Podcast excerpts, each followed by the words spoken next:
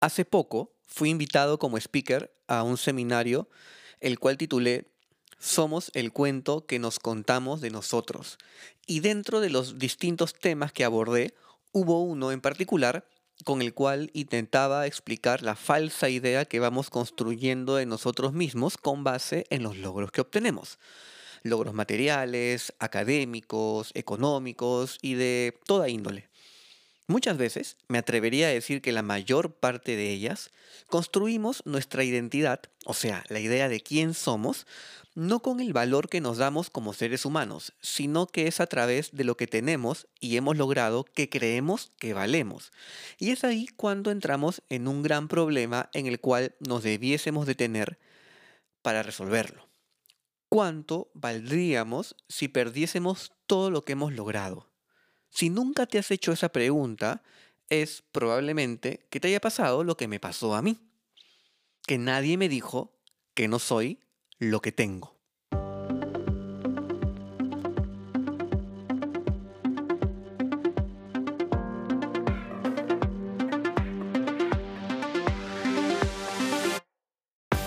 ¿En algún momento de tu vida te has detenido a pensar si las cosas pueden ser distintas?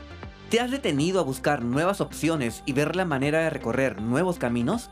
¿Qué tal si lo haces en este momento? Soy Marco Antonio Pareja y te doy la bienvenida a Nadie me dijo.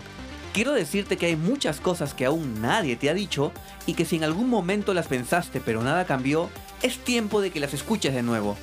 A través de Nadie me dijo quiero compartir información que puede parecer muy cotidiana, pero que encontrarás de gran ayuda para darte cuenta de que aquello que crees no saber está muy cerca de ti. Muchas de las cosas que nadie me dijo, a ti tampoco te las dijeron. Nadie me dijo que podía ser feliz, nadie me dijo que todo pasa, nadie me dijo que nunca es tarde. Esto es, nadie me dijo. Voy a presentarme para darle el contexto adecuado, por lo menos el contexto que espero darle a este episodio. ¿Quién soy? Mm, soy eh, Marco Antonio Pareja, eh, me llaman Marcústico o me hago llamar Marcústico porque es el seudónimo que utilizo como artista, como cantautor, como músico. Entonces también podría decir que soy músico, podría decir que soy cantautor, podría decir que soy administrador de profesión, podría decir que soy estudiante de la carrera de psicología organizacional, podría decir que soy coach, podría decir que soy máster en dirección de recursos humanos y podría decir muchas cosas de mí, muchísimas. Pero la pregunta es, ¿eso es lo que soy? ¿O eso es lo que he ido obteniendo a lo largo de mi vida? ¿no? Yo hoy por hoy, ya después de haber visto, leído, oído diferente tipo de información enfocada en ese punto, ya logro poder identificar que realmente no es eso lo que soy, sino lo que he ido construyendo como herramienta que me sirve para ir logrando otras cosas. Entonces, si saco este preámbulo de contexto para entrar a un tema relativamente similar, te diría lo siguiente. Y si no es lo que he ido obteniendo a lo largo de mi vida lo que soy, entonces, ¿cómo respondo esa pregunta? ¿Cómo llego a saber quién soy? Y muchas veces, cuando no tenemos eh, la capacidad o no podemos o no sabemos poder responder esta pregunta, es que entramos en la famosísima crisis de identidad o crisis existencial. Muchas personas, cuando suelo hacer esta pregunta, como comentaba ah, en el inicio de este episodio, en el seminario que hice, muchas personas empezaron a responder, soy un hombre eh, trabajador, ¿no? Soy una mujer eh, poderosa, independiente. Y yo en ese momento, porque no era, no era obviamente el, espacio, no entraba un poco eh, a modo de, no de contradecir, sino de cuestionar dichas respuestas. Porque si tú me dices, soy hombre, yo te preguntaría, entonces, ¿eres el género con el cual te identificas? ¿No? Si tú dices, por ejemplo, soy sociable y soy amoroso, ¿eres entonces las características sociales o los rasgos de personalidad que te definen? ¿Eso es lo que eres? Es que de verdad es una, es una pregunta muy, muy, muy compleja de responder y no siempre nos eh, damos el tiempo para profundizar en nosotros mismos, para este viaje enriquecedor del cual siempre hablo, que es entrar hacia adentro, ¿no? Muchas personas piensan que son lo que han ido logrando en la vida, piensan que son su profesión, piensan que son el puesto de trabajo, piensan que son el lugar eh, donde, no sé, van a comer los fines de semana, piensan que son los viajes que han hecho, piensan que son el reloj que tienen, piensan que son el celular que tienen, el auto que tienen, el distrito donde viven, el tamaño de la casa que tienen, el auto que, que manejan. O sea, piensan muchas personas que su identidad se basa en todo aquello que tienen, no en lo que son, que de una u otra manera les ha ayudado a obtener lo que han obtenido en la vida. De hecho, esta falsa idea de identidad sin ánimos de entrar obviamente pues eh, en temas muy de psicología social, que no es mi expertise, pero estos temas de identidad también refuerzan algunos modelos erróneos eh, de diferencia de las clases sociales, ¿no? De creer algunas personas que valen más que otras por estar en una posición económica o socioeconómica o sociocultural diferentes a otras, ¿no? Y también en la contraparte.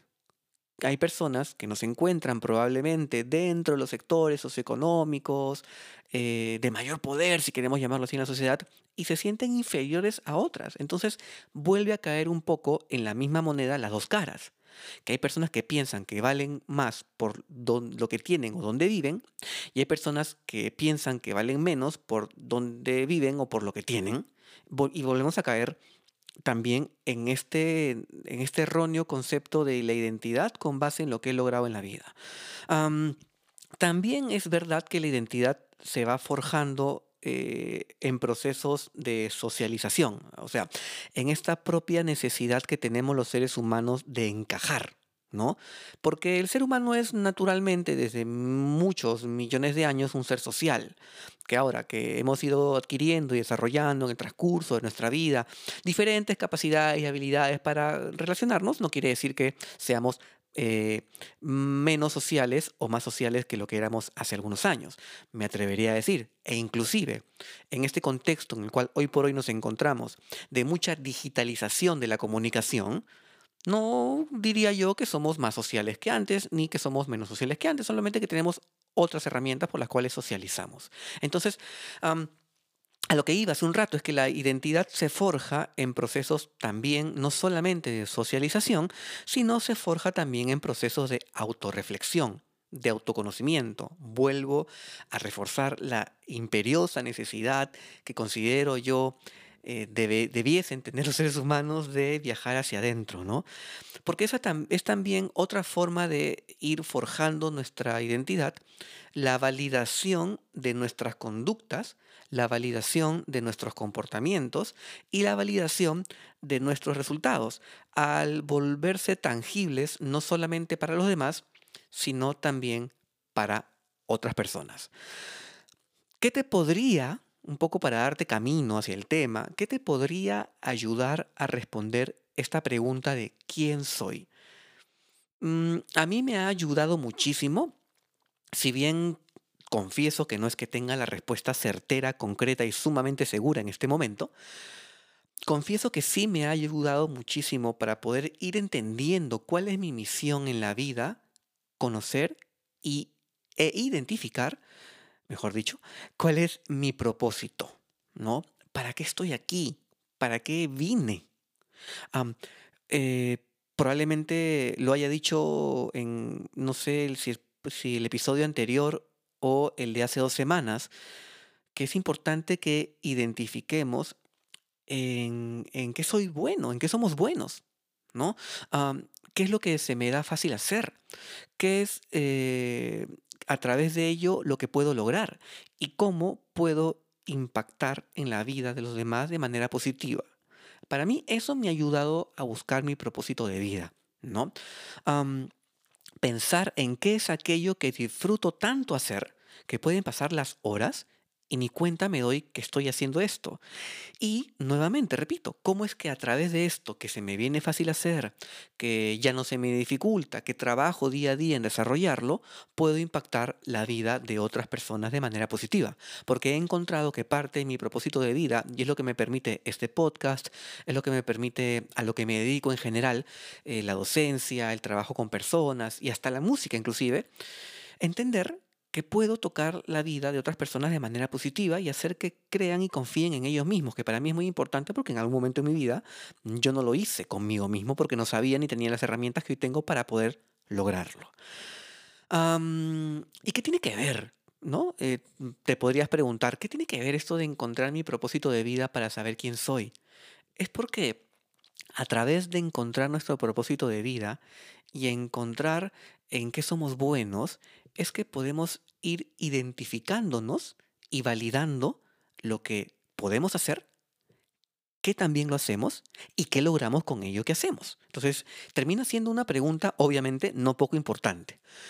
Y por último, a modo de otra pregunta que te puede ayudar a poder responder la pregunta de quién soy o quién eres, es, si te quitasen todo lo que has logrado en la vida, todo, todo, todo, ¿podrías reconocerte como la misma persona que eres hoy?